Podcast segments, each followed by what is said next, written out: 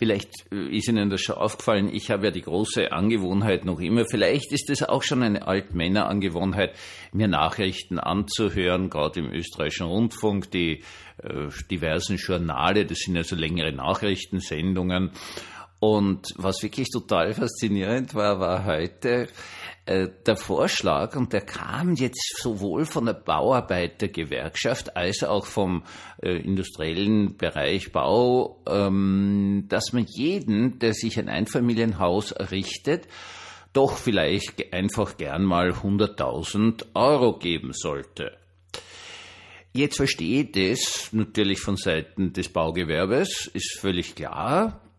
Und äh, jetzt heißt das einfach, und ich, Sie merken, ich stottere jetzt schon, das wird also jetzt der Wirtschaft irrsinnig gut tun. Nun, 100.000 Euro jeden zu schenken, der sich ein Haus baut, das heute jetzt, und das sage ich mit aller Deutlichkeit, für eine unfassbare Frechheit. Also, Sie wissen, ich bin Wiener. Große Teile Wiens haben einen Baubestand um 1900. Damals ist Wien explodiert. Es sind dann zunächst einmal einfach auch ganz, ganz viele Leute aus Tschechien gekommen und äh, aus den anderen Teilen der Monarchien ist es gebaut und gebaut und gebaut worden.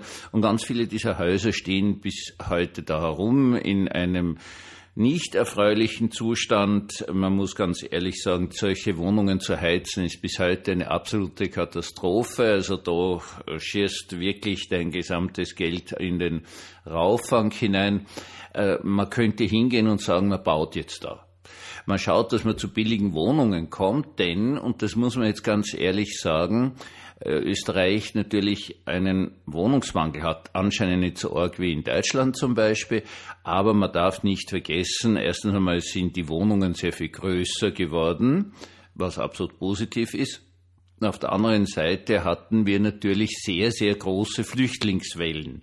Also 57 angefangen mit den Ungarn, ist in letzter Zeit also weitergegangen ähm, aus dem iranischen Bereich vor allen Dingen mir geläufig und jetzt natürlich noch einmal aus der Ukraine. Das heißt, wir haben Wohnungsmangel und auf der anderen Seite haben wir ziemlich viele in Wien Häuser, die am Zusammenbrechen sind bei gleichzeitig exorbitanten Wohnkosten. Wenn ich jetzt schon viel Geld da investiere, dann investiere ich es doch bitte dorthin, dass möglichst viele Leute möglichst günstig wohnen. Und ich äh, investiere natürlich in einen verdichteten Wohnbau, wie das heißt, und nicht dort hinein, äh, wo der maximale Flächenverbrauch ist. Österreich ist der Schlusslicht im ganzen EU-Bereich in Bezug auf Flächenverbrauch gerade in Angesicht des Klimawandels. Also jetzt hier Einfamilienhäuser für Leute, die sich sowas eh eigentlich leisten können, zu fördern, ist mit Sicherheit die abstruseste Idee, die es gibt. Aber Leute kommen auf die Idee, weil sie sich denken, na, was geht mir gut? Wo kriege am meisten Gewinn daraus? Herzlich willkommen zum Tagebuch eines Pfarrers von eurem Hans Spiegel, eurem Pfarrer im Internet. Ja, wir sind eindeutig in der äh, Woche nach dem ersten Passionssonntag und wir wollen noch einmal was festhalten, was ganz, ganz, ganz, ganz wichtig ist, dass die Evangelischen eben nicht von einer Fastenzeit sprechen, sondern von einer Passionszeit. Das ist mit der Reformation zentrales Anliegen ist, sich sechs Wochen im Jahr Zeit zu nehmen, auf das Leiden Christi zu schauen. Und eigentlich durch dieses Leiden Christi hindurchzuschauen auf das Leiden der Welt. Leidende überhaupt zu erkennen. Also ich brauche jetzt nicht zum hunderttausendsten Mal darauf hinweisen, dass wir eine Situation haben, wo irgendwo ein Ohnmächtiger herumliegt und die Leute einfach dran vorbeigehen. Ich habe das oft genug erzählt, auch die Geschichte von meiner lieben Bekannten, die einen Hitschlag hatte und in der Gegend rumgelegen ist. Und eine halbe Stunde gewartet hat, bis endlich einmal einer stehen geblieben ist und ihr geholfen hat und die Rettung gerufen hat und so weiter und so fort. So schaut es aus. Das heißt auf gut Deutsch, wir brauchen von ganzem, ganzem Herzen ein Training, Leid zu sehen, wahrzunehmen und dann darauf auch nur minimal menschlich, ich rufe jetzt die Rettung an, zu reagieren. Wir sind so, wir sind Menschen, wir sind die Nachkommen von Adam und Eva und ihrem Unsinnigkeit vom Paradiesbaum zu essen. Und wir sind halt sündige Menschen. Und jetzt muss man aber damit was tun. Und eine der wesentlichsten Übungen ist ganz einfach, auf das Leiden Christi zu schauen. Und wenn man lange genug drauf geschaut hat, das Leid in der Welt zu erkennen und dann was zu tun. Warum jetzt nicht Fastenzeit? Warum reagiert die evangelische Kirche so absolut ablehnend auf Fastenzeit? Du kannst sagen, ja, für die Schweizer Reformation Zwingli Calvin das berühmte Zürcher Wurstessen, wo sich Leute hingesetzt haben und in der damaligen Fastenzeit am Marktplatz von Zürich allen Ernstes Wurst, sprich Fleisch, gegessen haben, verhaftet worden sind, zum Tode verurteilt worden sind, natürlich sofort wieder entlassen worden sind, weil die, die dort gesessen sind, waren wichtige Zürcher Bürger und ein Zürcher Bürger entlässt man einfach aus dem Gefängnis, das ist klar. Und dort, dass der Kickstart war für die Schweizer Reformation, dieses Weg von dem Äußerlichen, dieses Weg vom Hinunterschauen oder gar auf seinen Nabel schauen. Was ich an dem ganzen Thema des Fastens nicht mag, ist, dass der Blick immer zum eigenen Bauch geht. Na, wie viel habe ich denn? Und auf die Waage. Und das ist immer eine ganz spezielle Blickrichtung. Diese ganz spezielle Blickrichtung geht dann auf meinen Nabel. Das ist diese alte Geschichte der Nabelschau.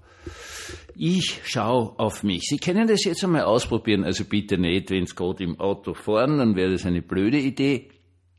Aber wenn Sie irgendwo gemütlich sitzen, dann schauen Sie jetzt bitte mal einfach auf Ihren Nabel. Einfach am Nabel schauen, also in die Mitte vom Bauch, jetzt müssen Sie jetzt nicht ausziehen, sondern in die Mitte vom Bauch schauen und dann passiert was ganz was Spannendes. Sie sehen haargenau noch Ihren Bauch oder Nabel. Sie sehen nicht, wer neben Ihnen sitzt, Sie sehen nicht durchs Fenster durch, was tut sie dort, Sie sehen haargenau gar nichts außer Ihrem eigenen Nabel. Und das ist diese wunderbare Herausforderung des Christens in der Passionszeit, halt auf das Leid zu schauen, weil wenn ich aufs Leid schaue, dann schaue ich halt zum Beispiel aufs Kreuz. Dann schaue ich auf die Person, die ohnmächtig am Gehsteig liegt. Dann schaue ich dorthin, wo es Leid gibt, wie zum Beispiel Leute, die sich ihre Wohnung nicht leisten können oder erst gar keine kriegen, weil es eine Wohnungsnot ist. Dann schaue ich eben nicht, und das ist ja auch eine schöne Geschichte, auf das Geldbörsel, das ja im Allgemeinen da in einer Brusttasche des Sarkos drinnen ist, wo ich dann noch weniger sehe als alles andere. Wenn es eine Bedeutung noch hat, unsere reformatorische Erkenntnis der Rechtsprechung des Gottlosen, des Zentralen des Leidens Christi, dann ist es genau die Fähigkeit, von meinem eigenen Bauch wegzuschauen und hinauszuschauen in die Welt, Leid zu erkennen und dann irgendwas meistens irrsinnig Einfaches, wie zum Beispiel die Rettung rufen, zu tun. Wir sind in einer eigenartigen Zeit. Das Christentum wird immer schwächer. Leute glauben, sie machen was Tolles, wenn sie jetzt, wo es war, ich kann Wein trinken oder kein Fleisch essen oder ich habe doch keine Ahnung was.